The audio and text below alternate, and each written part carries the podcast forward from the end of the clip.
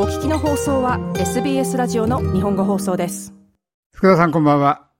こんばんは。よろしくお願いいたします。はい、えー、今晩はですね月に一度のスタジアム紹介をしていただきますけどもどちらのスタジアムになりますかね？はい、えー、っと、今週ご紹介するのは、えー、っと、6週の中で一番最後になりましたけれども、タスマニアのあの、スタジアムをご紹介したいと思います。はい。あの、タスマニア、あの、ご存知のように、例えば AFL とか、あの、プロのスポーツ、あの、行われるスタジアムが2つありまして、えっ、ー、と、今回はちょっと2つまとめてご案内をしたいと思います。まずですね、えっ、ー、と、開業が古いのが、えっ、ー、と、ベランリオバール発音するんですか。えっ、と、ブラ、あの、いわゆる、あの、名前の、あの、ネーミングライツがついた名前は、えっ、と、ブラッドストーンアリーナと言いまして、こちらの方はホバートにあります。えっ、と、ホバートの東に、えっ、と、やったシティからだいたい10分ぐらいのところですかね。1914年に開業しました。なかなか歴史のある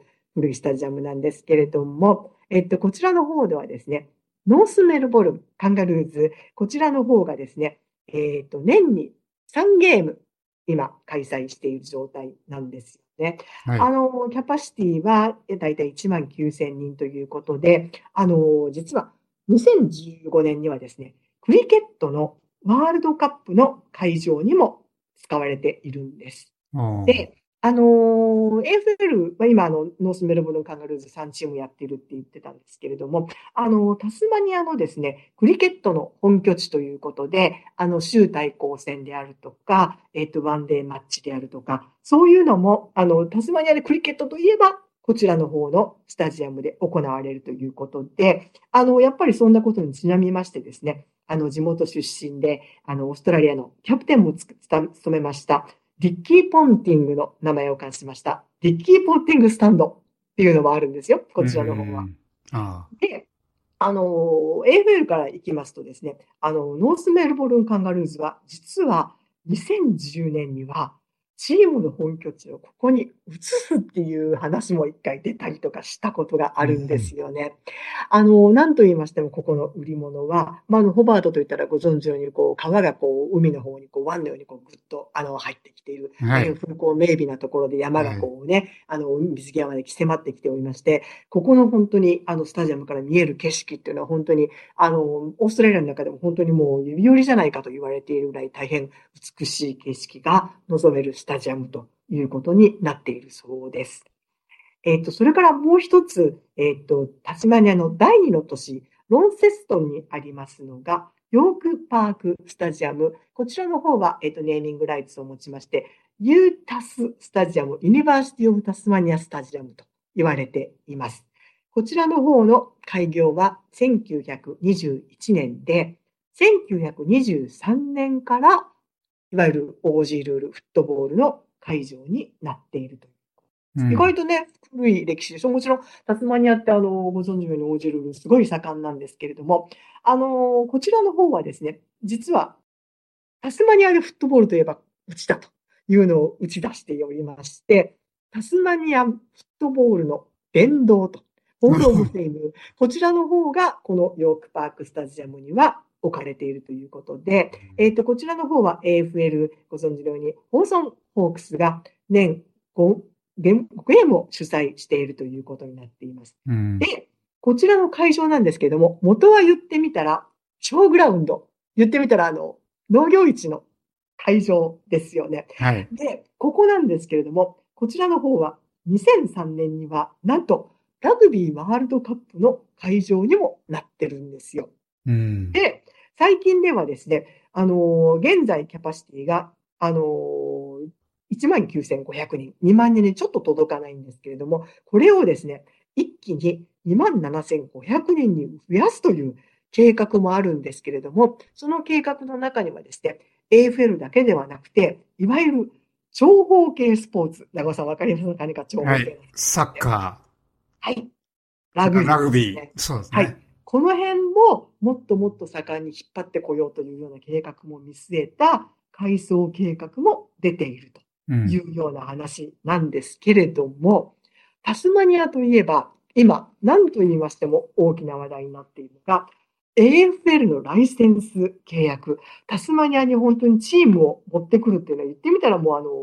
悲願、タスマニアの人に悲願とも言われてるんですけれどもですね、AFL の方は、新しいスタブシアムの建設がないと、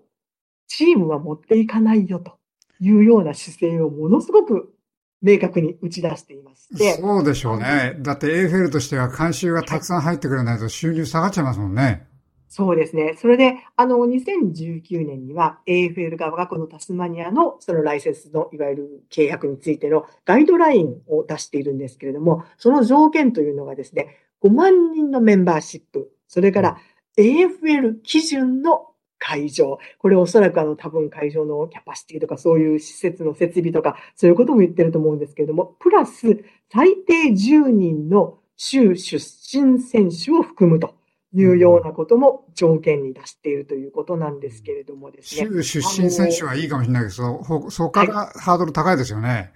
だって、コマードの人口って40万ぐらいしかいないのに。いや、あのね、中尾さん調べました。えっと、現在ですね、人口、タスマニア全体の人口が52万人なんですよね。うん、で、そのうち約25万人がホバートとその近郊にお住まいということで、はい、はい。で、ロンセストンは6万人がほぼロンセストンとその近郊に住んでいるということけれども。したらもっと、もっとハードル高いですね。5万人間メンバーシップっていうのは。そうですよね。まあ、でも、メンバーシップっていうのはね、まあ言ってみたら、その自分たちのチームだっていうことで、例えばその州全体の人が、あの、言ってみメンバーシップになればいいわけですから、いいんですけど、あの、例えばその会場を作る場合にですね、どこにするのか。っていうこともやっぱりすごく大きな話題になってまして、あの、先ほどあのタスマニアに今この2つ、ロンセストンとホバーと2つスタジアムがあるって言ったんですけれども、このね、2つの今あるあの、このスタジアムのサイトを見るだけでもですね、ものすごい対抗心がありありっていう感じがするんですよね。例えばそのうちは、その言ってみたら、クリケットのホームオブクリタスマニクリケット。で、片っぽは、その情報系スポーツもできる。ダーンって言ってるところで、あ、果たして3つ目のスタジアムどこに作るんかなっていう話があるんですけれども、あの、現在やっぱり計画で噂をされているのは、ホバートらしいんですけれども、てんてんてんっていう感じですよね。どうなると思いますか、長尾さん？これ、まあ、タスマニアの悲願はだけど、なんか叶えてあげたいっていうのが人情ですけどね。はい。叶えてあげたいのは人情なんですけれども。やっぱり、まあ、はい、プロスポーツでありますので、やっぱりそこにそろばんが入ってきてもやむを得ないでしょうね。ねで、もちろんやっぱり会場を作るとなりますと、うん、あの、もちろんタスマニア州政府はですね、おそらく、あの、連邦政府にもう本当に泣きついて、あの、お金をあの、設備というかですね、あの、費用をお願いするとか、で、もちろんタスマニア州政府としても、かなり、かなり、あの、大きな出費を迫られるそうですね、そんなことも含めましてですね、なかなかこの AFL のタスマニチーム作るっていうのが、本当は8月中に決まるはずだったんですけれどもですね、どんどんなんか先に、先に伸ばされていくん、いっているような感じもするんですけれども、ということでですね、あの、今週はそんなこともありまして、ちょっと先がですね、この後それも含めまして、先が大いに揺れているというか、この後は本当にどうなるか本当に大いに揺れています。タスマニアのスタジアム2カ所をご紹介させていただきました。今週はこんなところです。はい、どうもありがとうございました。SBS 日本語放送の Facebook ページで会話に加わってください。l i いいねを押してご意見ご感想をお寄せください。